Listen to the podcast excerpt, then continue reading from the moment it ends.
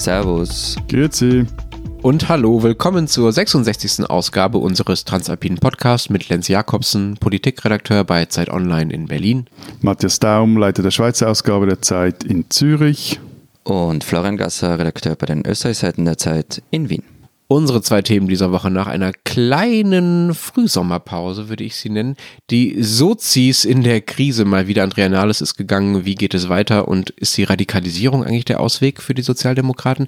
Und das zweite Thema, der Zirkus. Mal war Matthias Wunsch. Ich bin gespannt, was er dazu Wichtiges zu sagen hat.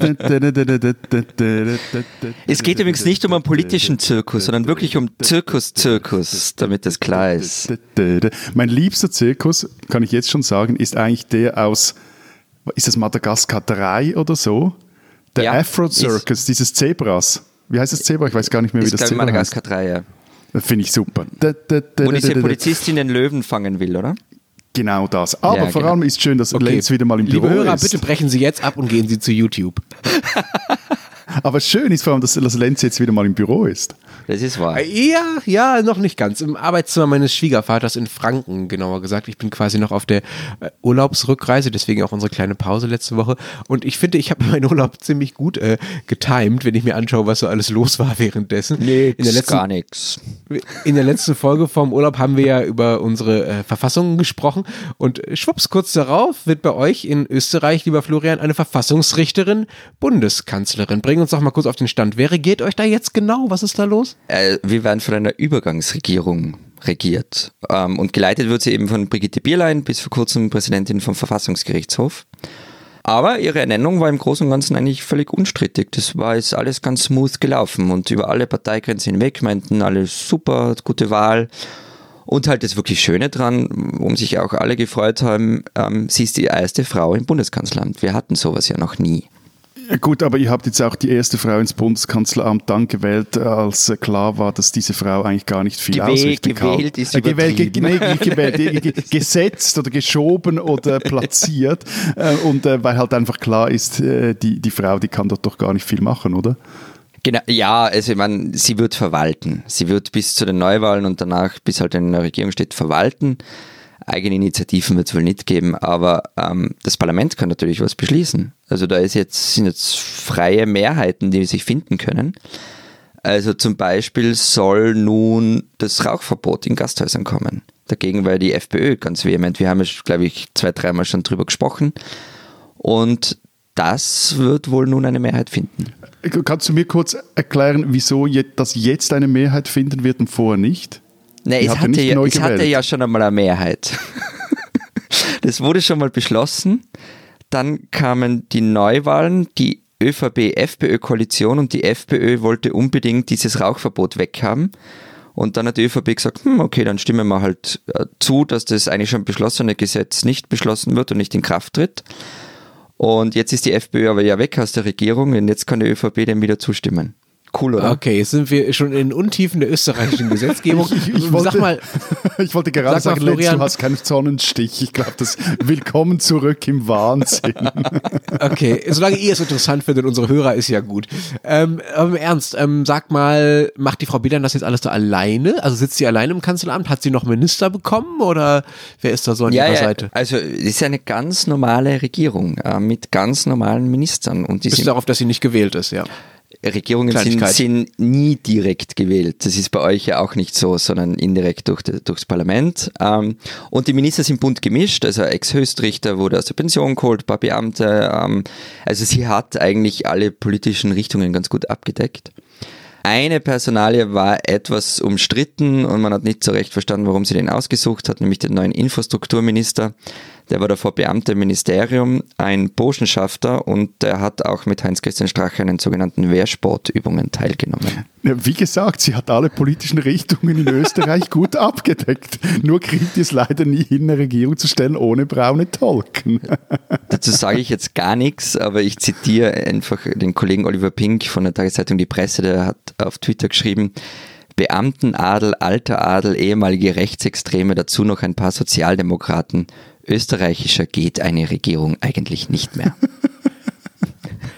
Florian, jetzt wo du schon die Sozialdemokraten angesprochen hast, ihr Masochisten oder Sadisten, ich weiß gar nicht genau, was ist es mehr? Quält es, quält es uns mehr oder quälen wir mehr die Hörer oder die, die Sozialdemokraten? Ihr wolltet tatsächlich nochmal über die SPD Na, und die Sozialdemokraten Na, reden, wir, ja? wir ist übertrieben. Ich fand das ja auch, ähm, also ich bin eigentlich so erzogen worden, dass man nicht nachtritt, wenn schon wer am Boden liegt. Also Ja, aber Freunde, wir sind der Newslage verpflichtet und die Newslage, die ist jetzt einfach mal diesbezüglich zu krass. Also wie die SPD abschmiert, beziehungsweise sich selber zerfleischt und äh, jetzt nicht mal wen findet, der Chef sein will oder Chefin sein will. Das ist das eine. Das andere ist irgendwie diese, diese Panik vor politischen Veränderungen, die Deutschland da erfasst hat, schon seit einiger Zeit, jetzt aber wieder, gerade wieder virulent. Das ist einfach äh, doch auch etwas irritierend, wenn nicht zu sagen irrational, also Grund darüber zu sprechen und ich meine, auch bei euch, äh, Florian, versinkt ja die Sozialdemokratie so nach und nach in der Bedeutungslosigkeit. Ich sehe jetzt nicht, was es da für Gründe geben würde, nicht über die Sozialdemokratie zu sprechen. Na gut, okay, aber dann lasst mich wenigstens mit einer persönlichen Anekdote anfangen, um dem ein bisschen Farbe zu geben. Ich habe euch ja schon gesagt, dass ich gerade im Arbeitszimmer meines Schwiegervaters sitze und der ist alter, lang gedienter Sozialdemokrat und auch in der Kommunalpolitik aktiv und so weiter. Und als ich den jetzt hier, als ich angekommen bin vorgestern, gefragt habe, was er so denkt zur aktuellen Lage, hat er von einem Treffen erzählt, das er mit seinen Genossen hatte vor ein paar Tagen und die jetzt alle so tun, als wäre sei es ja völlig klar gewesen, dass die große Koalition damals, also die Entscheidung Anfang 2018 nochmal in eine Regierung mit Merkel und der CDU und der CSU zu gehen, dass das ein Fehler gewesen sei. Ja, die stellen sich jetzt alle hin und sagen, ja, das hätte man niemals machen dürfen. Absurderweise durften ja aber die SPD-Mitglieder damals darüber abstimmen. Es gab ja eine Abstimmung darüber, gehen wir in die große Koalition, ja oder nein? Und da haben zwei Drittel dafür gestimmt, ja. Und jetzt ist sich die SPD an der Basis komplett sicher, oh nö, hätten wir mal irgendwie nicht machen sollen, so. Und das ist ganz typisch für das, was da gerade bei der SPD passiert, finde ich, dass sie nämlich so ein bisschen zerrissen ist. Einerseits zwischen ihrer Verantwortung als Volkspartei, also das war ja der Grund damals, weswegen sie in die große Koalition gegangen ist. Ja, wir müssen regieren, wenn wir, wenn sonst keiner macht, so nach dem Motto. Und andererseits nach diesem, dieser Wille, von dem auch mein, mein Schwiegervater jetzt erzählt hat, sich endlich mal wieder nur noch um sich zu kümmern, ne? Also, dass die Sozialdemokraten endlich mal nur noch auf das gucken, was ihnen als Partei nutzt und nicht aber- um die aber- staatspolitische Verantwortung. Aber Entschuldigung, Lenz, aber ich, ich meine, also jetzt so, so von außen habe ich den Eindruck gekriegt, die beschäftigen sich vor allem mit sich selber. Also wenn man da die Rekonstruktion zum Sturz von Andrea Nahles liest, da dreht sich ja alles nur um des Genossens Bauchnabel. Und, und der angebliche GroKo-Fehler, das ist doch einfach eine faule Ausrede dafür, dass die SPD und ihre Exponenten kein fassbares Profil mehr haben, beziehungsweise nicht verkörpern können oder nichts verkörpern können, in dem sich halt die Wählerin und der Wähler wiederfinden. Ja, na, Matthias, also dieses, ähm, mit dem zweiten hast du grundsätzlich recht, da haben wir auch schon ganz oft drüber gesprochen. Das mit dem GroKo-Fehler, ich finde nicht, dass das nur eine Ausrede ist. Ich meine, es wird halt jetzt natürlich auch viel gesagt und ein bisschen Ausrede mag dabei sein. Aber sie haben halt immer angekündigt, nicht den Juniorpartner zu machen in einer großen Koalition und sich dann breitschlagen lassen. Also das kann man staatspolitische Verantwortung nennen, aber auch den Bruch eines Versprechens. Und wenn sie jetzt schon wieder rumlaufen und eine GroKo ausschließen, dann glaubt ihnen das halt keiner mehr. Also ich, Okay, ich bin mir auch bei deinen Argumenten, Matthias, nicht ganz sicher, ob ich sie teile, ehrlich gesagt, weil ich nicht finde, dass die SPD in den letzten, auch wenn man nur die letzten anderthalb Jahre nimmt, ja, sie haben ja vorher auch schon regiert, aber wenn man wirklich nur die aktuelle Legislaturperiode nimmt, da haben sie einige Dinge gemacht, die ganz klassisch sozialdemokratisch sind. Das sieht halt nur irgendwie keiner, ja. Du scheinst es nicht wahrzunehmen, okay, du bist in der Schweiz, du musst es vielleicht auch nicht sehen, aber auch viele deutsche Politikjournalisten und viele deutsche Wähler kriegen das offenbar nicht so wirklich mit, was die SPD da alles gemacht hat. Und ich weiß, ich klinge jetzt wie der SPD-Pressesprecher, aber das finde ich mal okay, weil 99 Prozent aller Fälle bin ich und alle anderen auch SPD-Kritiker, ja. Die SPD hat hat Milliarden für Kitas und Schulen durchgesetzt. Es gibt ein schlimmer Name, gutes Kita-Gesetz, aber gute Sache, ja. Die haben die Digitalpakt für Schulen mit verabschiedet, da gehen Milliarden in die Schulen.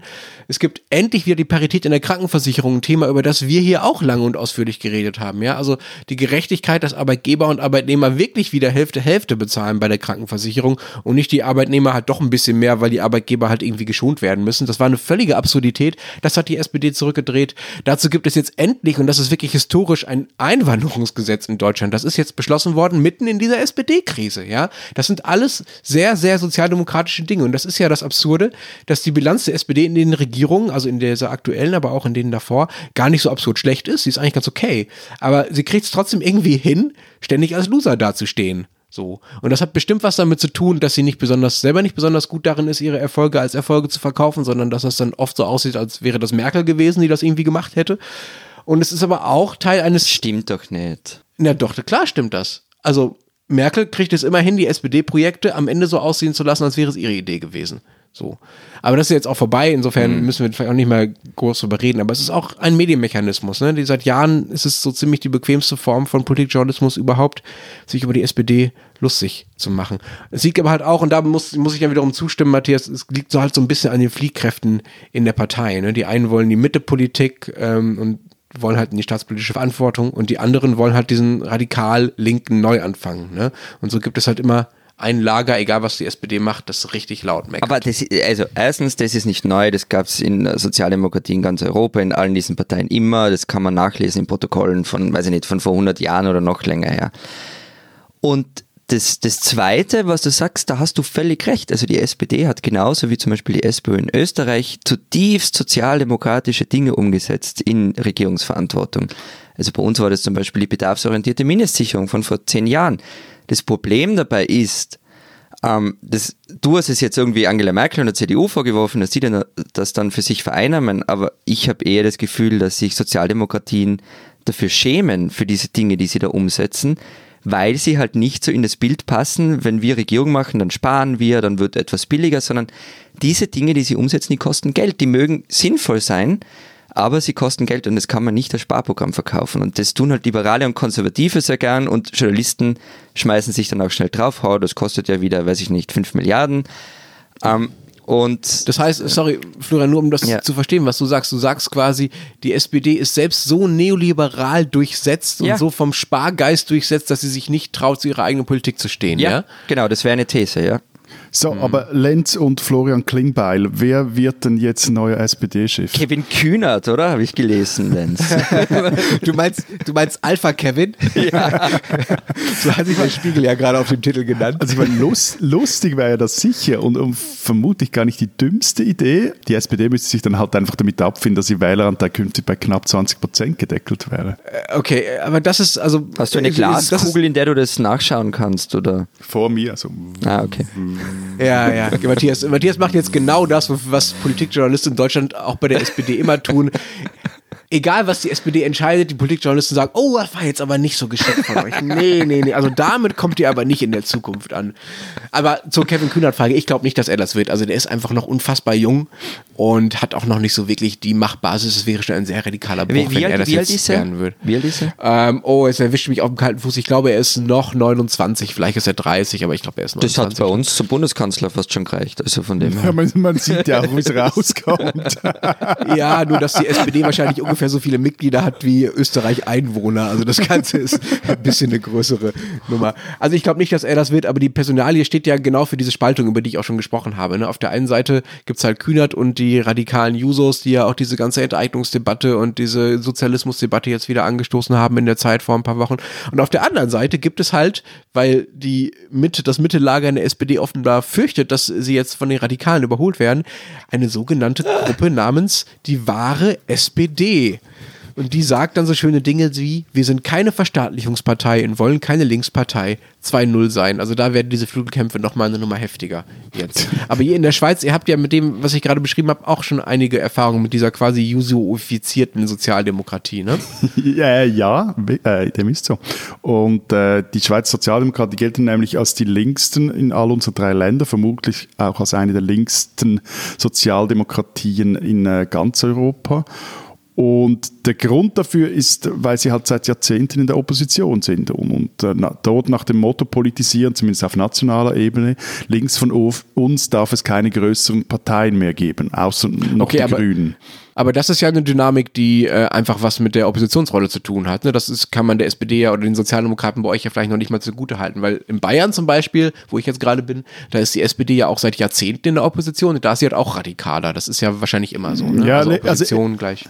Äh, jetzt, jetzt, laufe ich Gefahr, dass ich klinge wie der, wie der Pressesprecher oder der, der, der Parteichef der, der Schweizer SP. Ich glaube, der große Unterschied, den sie äh, zur, zur SPD oder auch zur SPÖ ist, dass in der Schweiz die Sozialdemokraten früher gewisse, sagen wir mal so Megatrends antizipiert haben, zwar wirklich früher, also schon seit den 70er Jahren ist eigentlich die SP Atomkraft kritisch und hat sich zum Beispiel auch diese ganzen ökologischen Themen einverleibt. Was wiederum dazu führt jetzt, dass sie auch aktuell als, als eine Klimapartei wahrgenommen wird.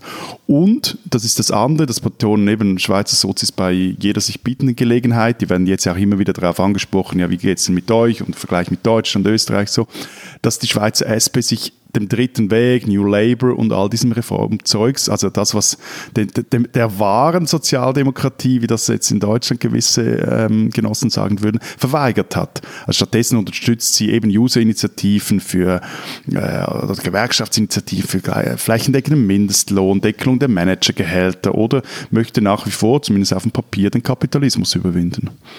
Aber äh, entschuldige Matthias, die, die SP sitzt ja bei euch in der Regierung. Also das ist einerseits hat sie ja diese Verantwortung und hat gleichzeitig eine stramm linke Politik, gleichzeitig aber diese ähm, bürgerliche Mehrheit im Land, oder? Ja, das ist äh, Willkommen in der Schweiz. Das ist äh, der Spagat, der hier halt möglich ist und das unterscheidet sich sicher auch etwas von Deutschland oder Österreich. Diesen Spagat macht zum Beispiel auch die SVP. Die sitzt ja auch mit zwei Vertretern im Bundesrat und ähm, macht gleichzeitig eine relativ radikale Oppositionspolitik. Das heißt dann halt auch, dass es immer wieder mal vorkommt, dass ein SP oder ein SVP-Bundesrat gegen eine Vorlage seiner eigenen Partei im Vorfeld einer Volksabstimmung antreten muss, auch bei staatstragenden Vorlagen, also Steuerreformen oder äh, Einwanderungsvorlagen etc. Was, okay. ist, was ist eine staatstragende Vorlage? Nee, ich, ich wollte jetzt einfach auch bei großen Geschäften, die wirklich wichtig sind. Also da, da gibt es dann das, was zu, zu, bei euch zu, zu Monsterstreit führen würde. Wie ist das hier so zum Beispiel, wenn der Bundesrat entscheidet... Das Rauchverbot in Nein, nein, nein, eben. Das meine ich jetzt nicht mit einer Staats-, oder einer wichtigen Vorlage. Äh, okay. Sondern, also Steuerreform oder sowas. Steuerreform oder ja. Rentenreform. So, und da kann es ja. dann wirklich sein, dass ein linker Bundesrat eine andere Meinung als seine Partei vertritt. Hm. So, Jetzt verkauft uns der liebe Matthias hier die Sozialdemokraten in der Schweiz als irgendwie Erfolgsvorbild, wie man es denn nun zu machen habe. Was er verschweigt, ist, die Sozialdemokraten kommen in der Schweiz noch nicht mal auf 20 Prozent. Nein, nein, nein, nein. Versch sein? verschwiegen habe ich es nicht. Ich habe es einfach so in einem Nebensatz abgetan. Das ist halt reduced to the max. Äh, wie bitte? Was? Aufs Maximum reduziert. Ah ja, okay. Also äh, es ist, du glaubst, die, die Lösung für die Sozialdemokratie ist einzusehen, dass sie nie wieder 20 Prozent erreichen wird und es so zu machen wie die Schweizer. Also ganz äh, im Ernst, ich glaube, die SPD, die würde sich wünschen, falls es dann bei euch irgendwann mal in den nächsten Monaten wirklich Neuwahlen gibt, würde sie sich wünschen, dass sie auch noch 20 Prozent machen oder knapp 20 Prozent. So. Aber das, fairerweise muss man das wirklich auch sagen, dass zurzeit zeigt sich auch in der, der, der Schweiz, zeigen sich die Grenzen dieses dezidierten Linkskurses gab im vergangenen Monat zum Beispiel ein paar prominente Parteiaustritte von Vertretern des eher rechten SPD-Flügels, also der Real SP würde das bei euch äh, heißen. Und äh, mit den neu erstarkten Grünliberalen liefert sich die SP-Führung gerade einen auf den ersten Blick etwas absurd anmutenden Infight. Dahinter steckt vermutlich die Angst, dass die SP nicht nur ein paar Politiker, sondern auch Wähler an diese Ökomitte-Partei verlieren. Könnte, die in der Sozialpolitik eigentlich eher mit der FDP oder mit der CVP stimmt also zum Beispiel für ein höheres Rentenalter ist, bei gewissen anderen äh, Vorlagen, auch Sozialhilfevorlagen eher äh, vor allem in den Kantonen Rechtskurse auch fährt oder gefahren ist. Denn also was klar ist, die SP in der Schweiz, die wird schon lange nicht mehr von, von Bürzern, also von Arbeitern gewählt, sondern das sind das Leute, die im Staat arbeiten, Kulturschaffende, Lehrerinnen, gut verdienende Leute, die in den Städten leben, so. Eben, aber das ist halt das Problem, wenn wir jetzt sagen, okay, wir schauen auf die, auf die Schweizer SP und versuchen das irgendwie umzumünzen auf unsere Sozialdemokratien. Das ist halt was völlig anderes bei euch. Also dieses komplett andere politische System. Also nimm zum Beispiel das Dilemma der österreichischen Sozialdemokratie her. Also wenn man da gerade ein wenig reinhört, dann geht die Angst um, die ist jetzt nicht sehr groß, aber sie wird zumindest schon gesagt, dass man hinter die Grünen zurückfallen könnte. Und das ist deshalb ein Dilemma, weil sowohl ÖVP als auch SPÖ in einem Wahlkampf den Kanzleranspruch stellen müssen. Alles andere ist völlig sinnlos. Das ist in der Schweiz halt nicht so. Ähm, nur in Österreich nimmt es der SPÖ niemand ab, dass sie im aktuellen Zustand nur den Hauch einer Chance auf das Bundeskanzleramt hat und damit fallen alle taktischen Wähler weg. Also Leute, die zum Beispiel zwischen Rot und Grün schwanken und Rot wählen, wenn es darum geht, Schwarz-Blau zu verhindern oder Türkis-Blau zu verhindern, ähm, die könnten jetzt wegfallen, weil sie denken, okay, das ist eh schon wurscht, die werden, die werden auf keinen Fall den Kanzler danach stellen, jetzt wähle ich dann Grün. Das Nicht nur deshalb, aber auch deshalb wird die Neuwahl im Herbst sozialdemokratisches Debakel. Ernsthaft. Aber hier liegt doch gerade der Hund begraben. Also wenn du sagst, irgendwie die, die müssen den Kanzleranspruch stellen, sonst macht das keinen Sinn. Also gerade diese Haltung ist so, weil ist so und weil war schon immer so, das ist doch genau das Problem der Sozialdemokratie in euren Ländern. Das ist mit eines der großen Probleme. Wir setzen es dann bei Zeiten sicher wieder fort. Ja. Diese Schweizerin sollten Sie kennen. Äh, wir haben es in diesem Podcast schon ein paar Mal erwähnt. Die Schweiz tut sich seit Jahr und Tag schwer mit ihren Frauen.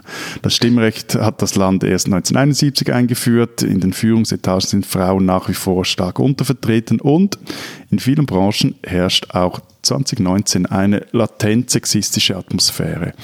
So auch in der Medienszene, wie eine große Umfrage der Tagesanzeiger-Journalistin Simone Rau gezeigt hat. Rau und ihre Kolleginnen und Kollegen haben für die Aktion Media2 mehrere tausend Journalistinnen und Journalisten in der Schweiz angeschrieben. Dreieinhalbtausend haben geantwortet. Und was sie erzählen, das ist, excuse my French, wirklich zum Kotzen. Mehr als die Hälfte der Journalistinnen wurde bei der Arbeit schon sexuell belästigt, ging zum Beispiel aus der Umfrage vor. Und das äh, hörte sich dann so an, was sie geschrieben haben. Ein Griff zwischen die Beine hier, ein Ziehen am Reißverschluss da, am Kopierer, im Lift, im Büro.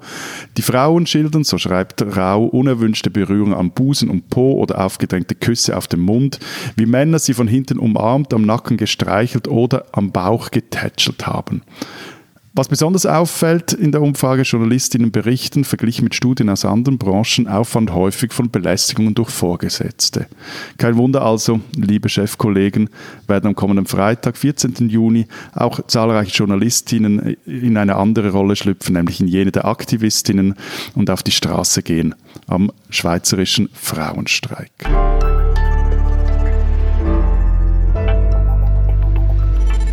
Unser zweites Thema diese Woche.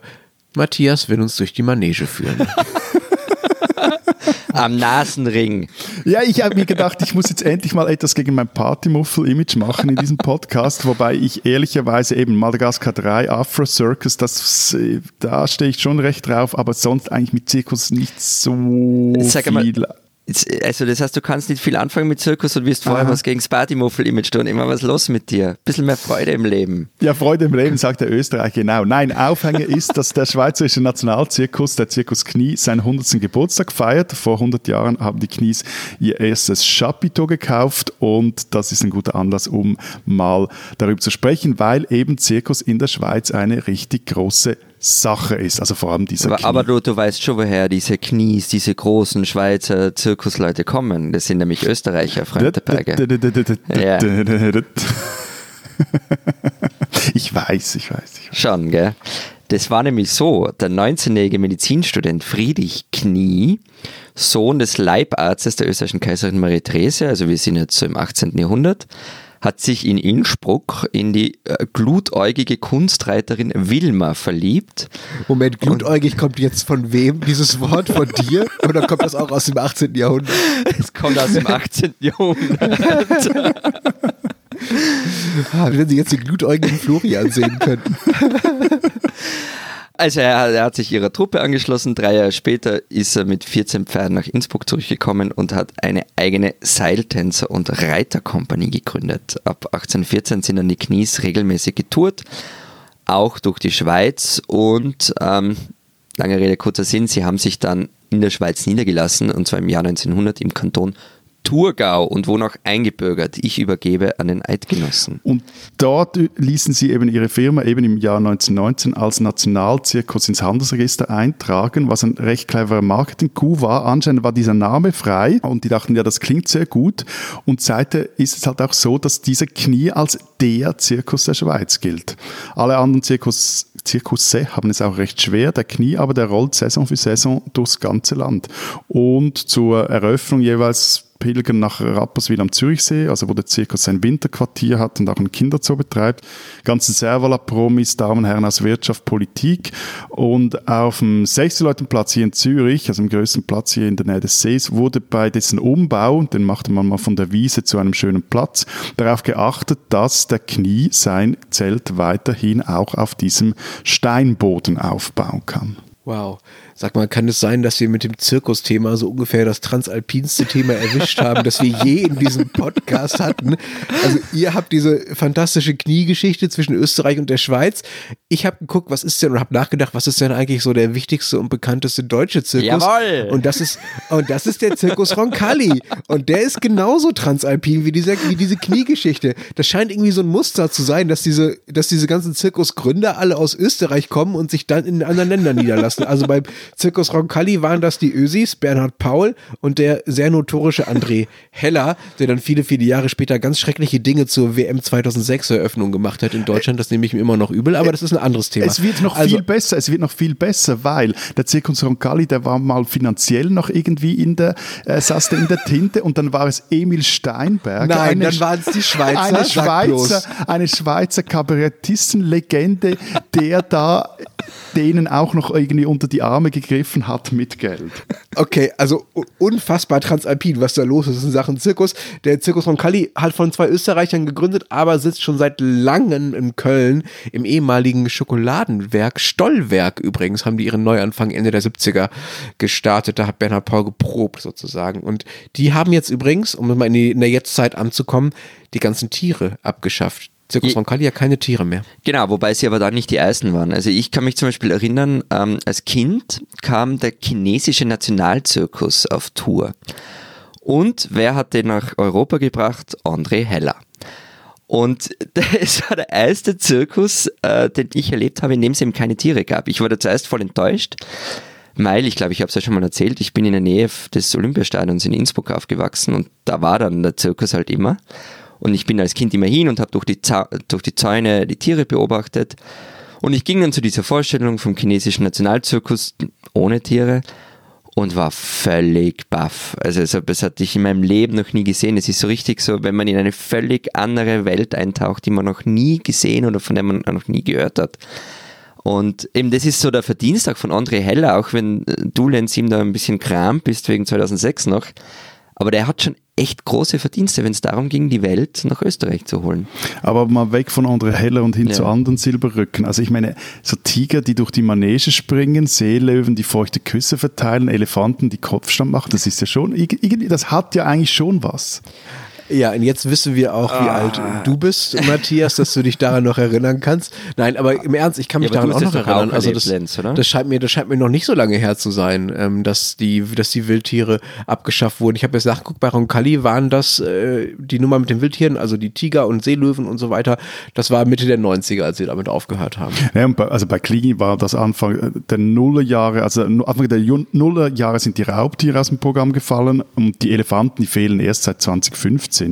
Verkauft wurde das damals als Tierschutzentscheid, aber es war vermutlich ein Zufall, dass im selben Jahr gleich drei der Knieelefanten gestorben waren, aus unterschiedlichen Gründen. Also es gab dann auch am Schluss auch einfach zu wenige Tiere und es lohnte sich auch nicht mehr neue anzuschaffen. Ja, aber was heißt denn verkauft als tierschützerischer Entscheid? Also erinnert ihr euch noch, wie wir vor ein, einigen Monaten hier im Podcast über Zoos und die Haltungsbedingungen dort gesprochen haben? Da haben wir, haben wir ja auch einen riesen Bohai darum gemacht, dass das artgerecht sein muss, dass sie viel Platz brauchen und so. Und davon kann ja bei, beim Zirkus wirklich keine Rede sein, wenn du irgendwelche Wildtiere in, in kleine Waggons oder in kleine Transporter sperrst und sie quer durch Europa cast und sie dann zu lauter Musik durch irgendwelche Manegen tanzen lässt. Also das ist ja wirklich alles andere als artgerecht, oder? Äh, Also ich finde es also- ziemlich eindeutig, dass es nicht mehr geht. Also, äh, wir wir verstehen, und dass wir uns da richtig verstehen, ist, dass man wilde Viecher mit auf Tournee nimmt. Ähm, dafür gibt es tierethisch äh, null Rechtfertigung. Auch nicht, dass Tiger auf Nashörner springen, Eisbären in der Manege auftreten oder Krokodile in einem Pool in der Manege schwimmen. Alles im Knie so zu sehen gewesen, lässt sich nicht äh, rechtfertigen. Aber gleichzeitig finde ich das Aufheben, das darum gemacht wird, halt doch etwas bigott. Also, das haben wir, glaube ich, auch schon in der, in der Zoo-Folge besprochen. Also die echten tierethischen Probleme, die sind zurzeit in der Nutztierhaltung zu finden und weder im Zirkus noch im Zoo. Ja, es mögen nicht die echten größten tierethischen Probleme sein im Zirkus, aber es sind halt auch die sinnlosesten. Also, und ich meine, die Rechnung ist halt ganz einfach für einen Zirkus. Wie groß ist der Protest? Wie viel kostet die Tierhaltung? Und verkaufen wir in einem ohnehin kleiner werdenden Markt ohne Tiere genügend Karten? So. Und mittlerweile sind halt wilde Tiere für Menschen nicht mehr so exotisch, wie das vielleicht noch vor 30, 40 Jahren war. und deshalb geht die Rechnung zugunsten eines tierfreien Zirkus aus und mit genuinen Tierschutzgedanken hat das genau gar nichts zu tun. Das ist eine Excel-Tabelle, wo man sich das ausrechnet. Fertig. Ich finde, dass sich Excel-Tabelle und Tierschutz ja nicht widerspricht. Also Nö, überhaupt nicht. Aber, das, aber dazu tun, ähm, wir wollen jetzt selber Tierschutz und haben erkannt, Ja. das ist böse, das ist halt Unsinn. Also, wie gesagt, da geht es Ja, darum. ist, ich glaube, das ist wie beim Publikum. Klimawandel, ne? wenn sich wirtschaftliche Interessen und sagen wir mal ähm, der, der, der, der, der Nutzen, der, der moralische Ja. Nutzen oder der Nutzen für die Tiere oder fürs Klima, wenn die in die Hand gehen, dann geht's halt am ehesten voran. So, macht, Ich finde es ja auch schon nicht Sinn. schlimm. Also das erzählt Ja. ja. auch was über die Gesellschaft, dass sich die Gesellschaft so entwickelt hat, dass sie einen Zirkus mit, mit Raubtiervorführungen vielleicht einfach nicht mehr so akzeptiert. Wir haben jetzt über die Raubtiervorführung Vorführung besprochen, aber bei Roncalli gehen sie halt noch weiter. Ne? Bei Roncalli haben sie halt mittlerweile nicht mal mehr Pferde. Und sie haben die nicht einfach nur abgeschafft und machen jetzt halt nichts mehr mit Tieren, sondern die haben diese Tiere durch Hologramme ersetzt. Da stehen jetzt elf Laserbeamer in der Manege, das, die halt die bekannten Tiere, aber auch so Artisten oder irgendwelche überlebensgroßen Fische in Szene setzen. Das ganze Ding hat 300.000 Euro gekostet. Oder es und ist, so cool. Es ist Das so cool? Du hast es ist- schon gesehen? Ja, ja, das ist richtig cool. Ich finde das total absurd. Also, weil es doch, also ich finde es doch nicht bewundernswert und ich finde, darum geht es ja beim Zirkus, dass man bewundert, was da in, der Manege passiert, dass man sich unterhalten fühlt, dass man aber auch denkt, wow, unfassbar, was, was die da auf die Beine stellen, auch im wörtlichen Sinne auf die Ja. Beine stellen, ja. Und ich finde, bei so einem Elefantenhologramm, das aus dem Computer kommt, ist es halt einfach überhaupt nicht verwunderlich, wenn der sich auf seine Vorderbeine stellen kann, weil es ist halt ein Computerelefant. Der kann sich auch in zwei Teile teilen oder kann plötzlich rosa werden oder sprechen, weil es kommt halt nur aus dem Computer. Also da finde ich, ist dieser Zirkuseffekt völlig weg. Also das verstehe ich wirklich nicht. Aber erzähl du doch mal, Florian, du hast es ja- gesehen. Was fandest nein, du toll es ist, ja- daran? Nein, es ist ja nur ein Teil der Show. Also du, alle anderen Sachen hast du ja auch noch. Und noch mal ganz kurz zu den Tieren. Also ich äh, scheue ja keine Mühen in der Vorbereitung und habe eine kleine Umfrage unter ein paar Kindern in meinem Umkreis gemacht. Und das Ergebnis, sie fänden es alle sehr komisch, wenn in einem Zirkus, äh, wenn sie in einen Zirkus gehen und dort Löwen und Tiger herumhüpfen. Also die wollen Clowns und Trapezkünstler und finden auch die Hologramme eigentlich ganz cool. Diese politisch korrekte Jugend. Aber Ja, so Florian, sind's. noch etwas. Die austroeidgenössische Zirkusgeschichte, die wiederholte sich ja dann Mitte der 1990er Jahre einfach unter anderen Vorzeichen, als nämlich ein Knie den damaligen österreichischen Nationalzirkus kaufte. Äh, daran kann ich mich sogar erinnern. Ähm, und das war nämlich ein Riesending. Also es gab diesen österreichischen Nationalzirkus, diese, diese Institution, geleitet von Elfi Althoff Jacobi aus der ältesten, größten Zirkusdynastie der Welt. Und dieser Zirkus wurde eben vom Knie übernommen. Also ich war damals zwölf und ich kann mich wirklich an die Zeitungen noch erinnern, da ist irgendwie berichtet worden, die Knies kommen und machen den Zirkus jetzt nun voll international und riesig und erfolgreich und was weiß ich, was alles gekommen ist, ist anders. Es war ein Desaster am Ende. Also es gab damals eben schon immer Tierschützerproteste, dem Zirkus ist Tierquälerei vorgeworfen worden, man traf sich vor Gericht und so weiter. 1999 ist der Zirkus dann auch sogar mal in der Schweiz herumgetourt. Ähm, allerdings Was 2005 hier wiederum für, für äh, äh, das dicke, knieinterne dicke Luft geführt hat. Ja, aber der hat es doch auch gekauft ursprünglich, weil er sich mit den anderen Knies zerstritten hat. Irgendwie ich so wollte euch das, jetzt ja. die, ganzen, die ganze Kniesaga, wer sich da mit wem, wann, wo überworfen hat, Ja, aber im Grunde, ist es, im Grunde ist es Gibt es- amerikanische Soap Opera, oder? Also so in, reich Deutschland, und schön. in Deutschland hätte man daraus schon lange einen Mehrteiler im Fernsehen Genau. gemacht aus der Kniegeschichte. ZDF, sechsteilig. Das ist der Fluch des kleinen Marktes, das kannst nicht finanzieren. Da bleibt ein, ein popliger Podcast, der das erzählt. Okay, liebe deutsche, liebe deutsche Drehbuchschreiber, bitte greifen Sie zu. Aber ich möchte es bitte, bitte nicht sehen müssen. Es gibt sogar- es Hotel gibt Adlon ertragen. Es gibt, sogar, es gibt sogar zwei konkurrierende Kniebiografien zu diesem 100-Jahr-Jubiläum. Die eine von Rolf Knie, das ist ein Renegant, der jetzt der Kunstmaler ist, und die andere der kommt aus der jetzigen Zirkusartistenfamilie, also die immer noch den Zirkus betreiben. Fantastisch. Fantastisch. Aber wie gesagt, bei uns war es ja nicht sehr erfolgreich damit. 2005 ist nämlich der österreichische Ableger des Zirkus Knie pleite gegangen. Und es hat zwar ein paar zögerliche Wiederbelebungsversuche gegeben, aber im Grunde ist es seit damals vorbei. Sehr schade eigentlich, weil sonst könnten wir uns diesen 100-Jahre-Streit anschließen. Die spinnen, die Österreicher. Ja, eigentlich wollte ich diese Woche eben wieder mal die Österreicher spinnen lassen. Wieder mal, wieder mal, natürlich. Jetzt wart mal Ständig. ab. Jetzt wart mal ab. Also, jetzt, stopp, stopp, stopp. Also, im beschaulichen Weikendorf, im niederösterreichischen Weinviertel, da wurde nämlich einer palästinensischen Familie der Kauf eines Hauses verweigert.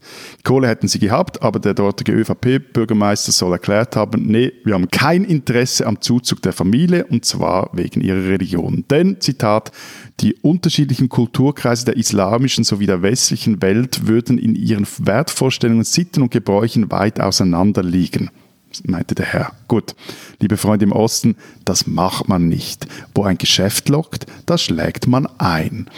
Aber eben, diese Geschichte erinnerte mich ungut an einen Herrn aus der Schweiz, einen Herrn Nationalrat, der in seinem Dörfli im Aargau keine Flüchtlinge wollte und sich von dieser Verpflichtung freikaufte.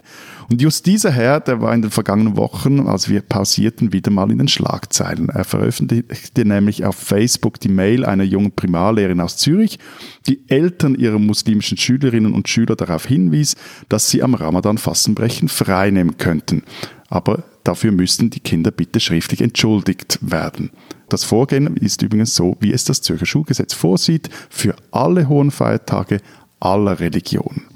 Der Herr Nationalrat aber, der forderte seine Follower auf Facebook auf, der Lehrerin doch mal die Meinung zu geigen. In der Mail, die er dort postete, war auch deren Handynummer. Was dann geschah, kann man sich vorstellen.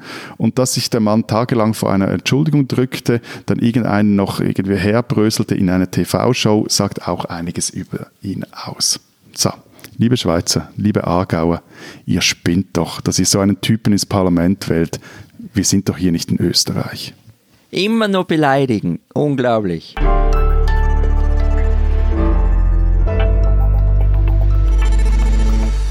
Das war es diese Woche von uns mit unseren Beleidigungen und unseren Belehrungen. Wenn Sie noch mehr beleidigt oder belehrt werden wollen, nein, im Ernst, wenn Sie sich noch mehr interessieren für die Schweiz oder für Österreich, dann lesen Sie doch die Schweiz oder die Österreich-Ausgaben der gedruckten Zeit oder digital. Bei uns in der Schweiz diese Woche mit drei Seiten Sex, Macht und Emanzipation und zum Spezial zum Frauenstreik. Und bei uns gibt es unter anderem einen Text von Thomas Miesgang über die chronische Krise des Wiener Volkstheaters. Und wenn Sie wissen wollen, was in Deutschland so los ist, lesen Sie einfach Zeit Online oder den Rest der gedruckten Zeit. Wir hören uns nächste Woche wieder. Bis dahin sagen wir. Vielen Dank. Adieu. Servus.